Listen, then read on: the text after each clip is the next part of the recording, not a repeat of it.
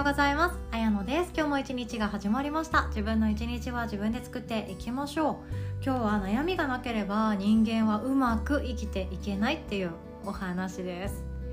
いやいや悩みがないからうまく生きれるんじゃんとかイージーモードになれるんじゃんって思うかもしれないんですけど実はそうじゃなくってこれ脳科学的なお話であの私最近もうほんと児童書を読み漁ってるんですね。児童書ですよ。30代の女性がもう子供の本のコーナーでずっと読み漁っていてやっと私がちゃんと真面目に読書できるのがこのくらいの年次の分かりやすくシンプルに文字が少なくしかも色付きで書いてくれてる本が一番私にはスッと入ってきますで自動書ってほんとよくって子どものために分かりやすく図式とか立体的とかそんな形で感覚的に書いて伝えようとしてくれてるのでこの私のポンコツな頭でもですね理解できるようになってるんですね。私はですね電子書籍も大好きなんですけど淡々と文字がびっしり詰まっている文章は開けた瞬間ああダメだ閉じようってなってですね 拒否反応が出ちゃう場合が多いんですけど児童書にはそういう恐怖心が一切なくストレスレスでもう触ってあげけて読み始めることができますので大好きなんですね。えっとですね中野信子さんっていう方聞いたことありますか？中野信子さんの「あの子どもの脳科学」っていう児童書子ども用の小学生向けの本があるんですけど例えばなんで私たちって悩むんだろうとか友達と喧嘩してすごく辛くなるのはなぜとか好きな人のこと考えるとおかしくなっちゃいそうなのなぜとかなんで私は人の人からどう見られているかが気になるんだろうとか生きづらさって何で生まれてくるんだろうっていうのを小学生向けに脳科学の知識を使って読み解いてくれている本なんですけどこの本は私めちゃくちゃ今分かりやすくあそうそうこれこれっていう感覚で読んでます。子供とよくですね寝る前にさすがに読んだらうちの子はですね体の中とか大好きなタイプなので 血液ってさとか小腸ってさってよく言ってるタイプなので寝れなくなっちゃうので日中帰ってきて時間がある時に一緒に読んだりしています。でその中でですね悩みがなければ人は生きていけないんだよっていうコーナーがあるんですね。悩みって物心ついた頃からもうありません。なんでまるちゃんは勉強できるのに私は同じ授業を受けていてできないんだろうっていうその頭の中の悩みだったりとかあとは何で私は運動できないんだろうとか何で私はマラソンはできるけど短距離走めっちゃ遅いんだろうとかあとは何で私は人前に出ると顔が真っ赤になっちゃうんだろうとか何で私は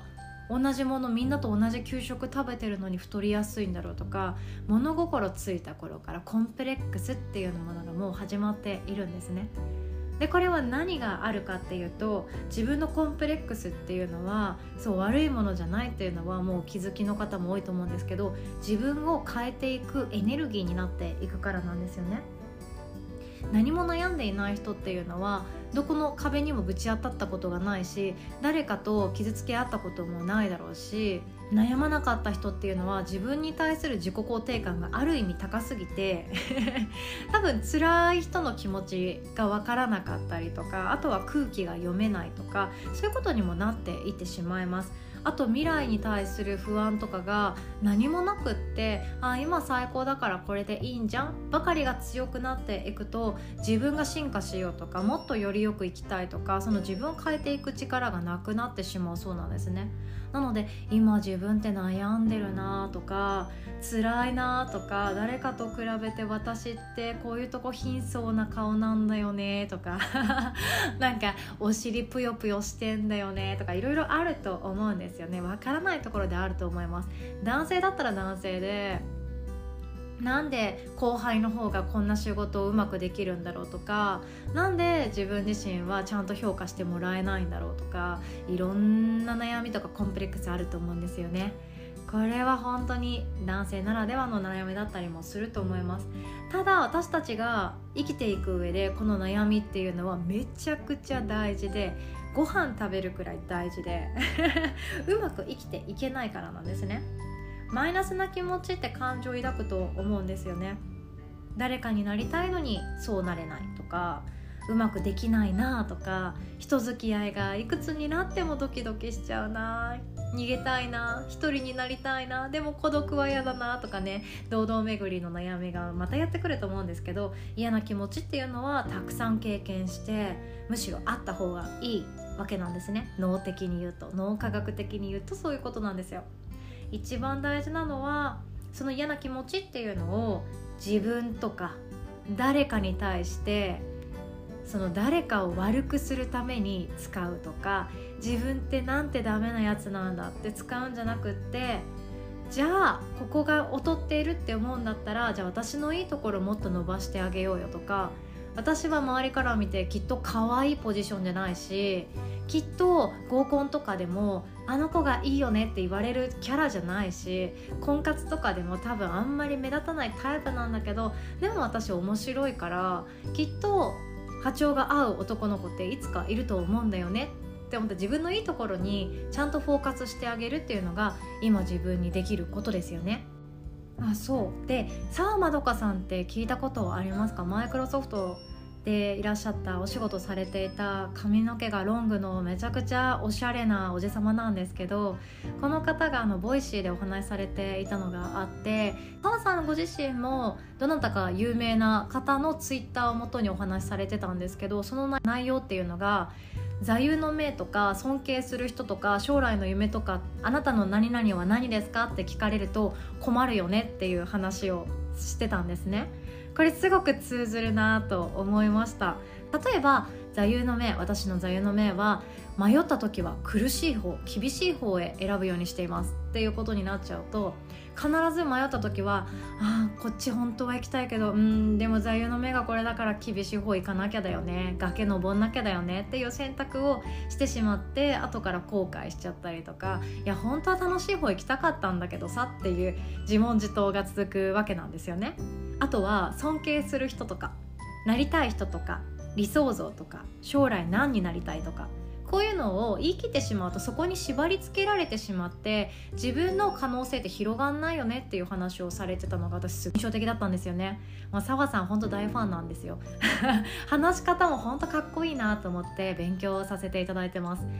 で私だったらこの時思ったのがあそうだな私はいつも石原さとみちゃんになりたいって思ってたなって思って一時期はですね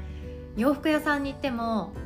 これ石原さとみちゃん着ないよねって思った服買わないっていうアホな ショッピングの仕方をしたことがあって。いやこれ結構1年ぐらいやってたんですけどいやこの色合わせ石原さとみちゃんしないよね。こんな地味な服石原さとみちゃん着ないよね。みたいな感覚で選んでいた頃があって本当その頃の自分に聞かせてあげたい言葉でもあります。誰かになろうとしてしまうっていうことはその誰かになれないのにずっとそこばかり自分を執着して縛りつけているようなものであって本当はこの季節になったらこんな服着たい。夏になったらもっとシンプルで T シャツデニムだけで生活したい。石原さとみちゃんだってプライベートで写真に撮られてない時はそんな服着てるかもしれないのに自分の中のいや私の中でこうなりたいからこの派手な色のワンピを着るぞ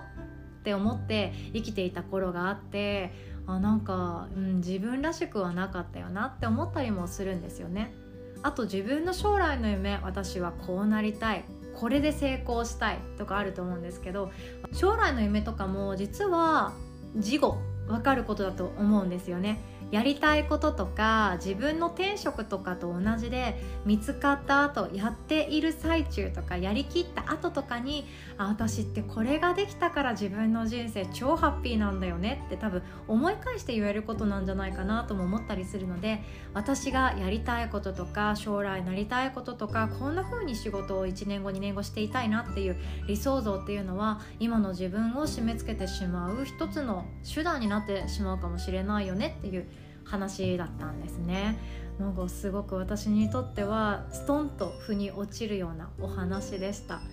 そうだから尊敬する人とかたくさんいますよメンターもいるし私にとってヨガの先生でも本当尊敬する人だらけなんですけどその尊敬する人みたいになり続けようと思ったらきっと自分らしさが活かせないし自分の座右の銘だけを心に置いて生きてしまうと本当はこっち行きたいっていう自分の直感が鈍る気もするんですよね。迷った時は厳しい方へなのか迷った時は面白そうな方へなのか迷った時は心が惹かれる方へとか迷った時は娘に決めてもらうとか何でもいいわけで本当に何でもいいはずなのにそうやって私の座右の銘はって断言してしまうだけで自分を縛りつけているっていうあるなって思いました。でコンプレックスもそんな気がしていてですねコンプレックスって大人になってそして今更ながら私が思うのはコンプレックスってネタだし武器だなって思うんですよね。悩めてよかったなとか考えれてよかったなって思ったりします。でコンプレックスって自分で認識したからこそめちゃくちゃ一生懸命考えません？ちょっとした悩みだったらコンプレックスってまで多分言ってないと思うんですよね。じゃ例えば私口元にほくろ1個あるんですけどこれめっちゃコンプレックスなんですよねって多分言ったことなくって。別に気にもしてないしマスク生活だから誰も見てないししかもコンシーラー塗ろうとも思ってないしましてやファンデーション大嫌いなので塗らないんですね。そんなレベルの人が口元のほくろもう私これがちっちゃい頃からずっとずっとコンプレックスなんですよねって言っていない悩みって人それぞれ持ってると思うんですよ。コンプレックスじゃないけど人と違うところっていっぱいあると思うんですよね。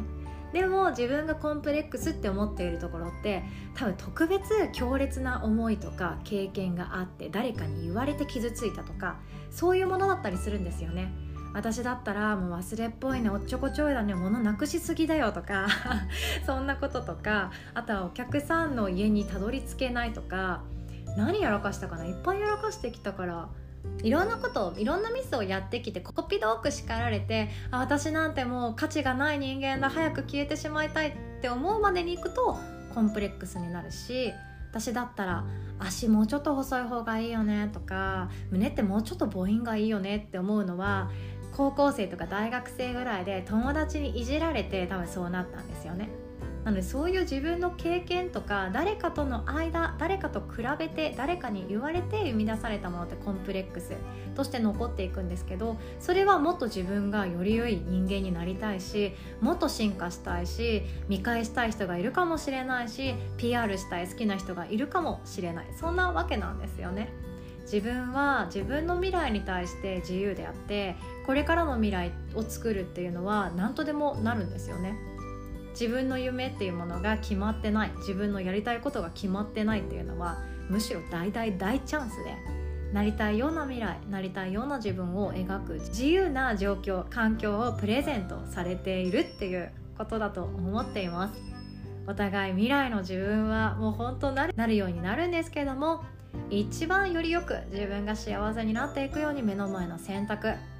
ちっちゃい選択が積み重なっていくと思うのでそれをしっかりと自分の気持ちでやっていきましょう。今日はこんなお話でございました。そしてですね最後にお知らせさせてください。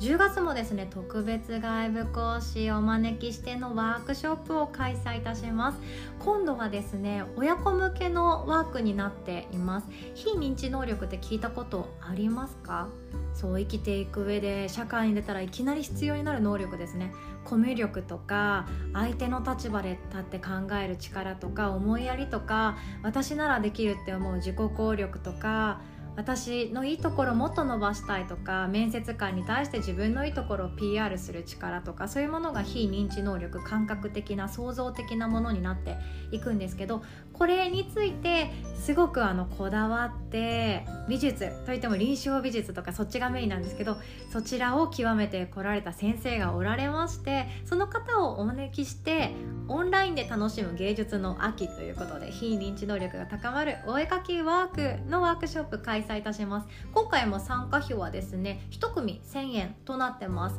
使うのは Zoom のアプリを通してであの持ち物書いておりますのでスケッチブックとかお家にある色鉛筆とかそんなものにはなってくるんですけどそれを用意していただいて一緒に音を聞いたりとか対話をしながら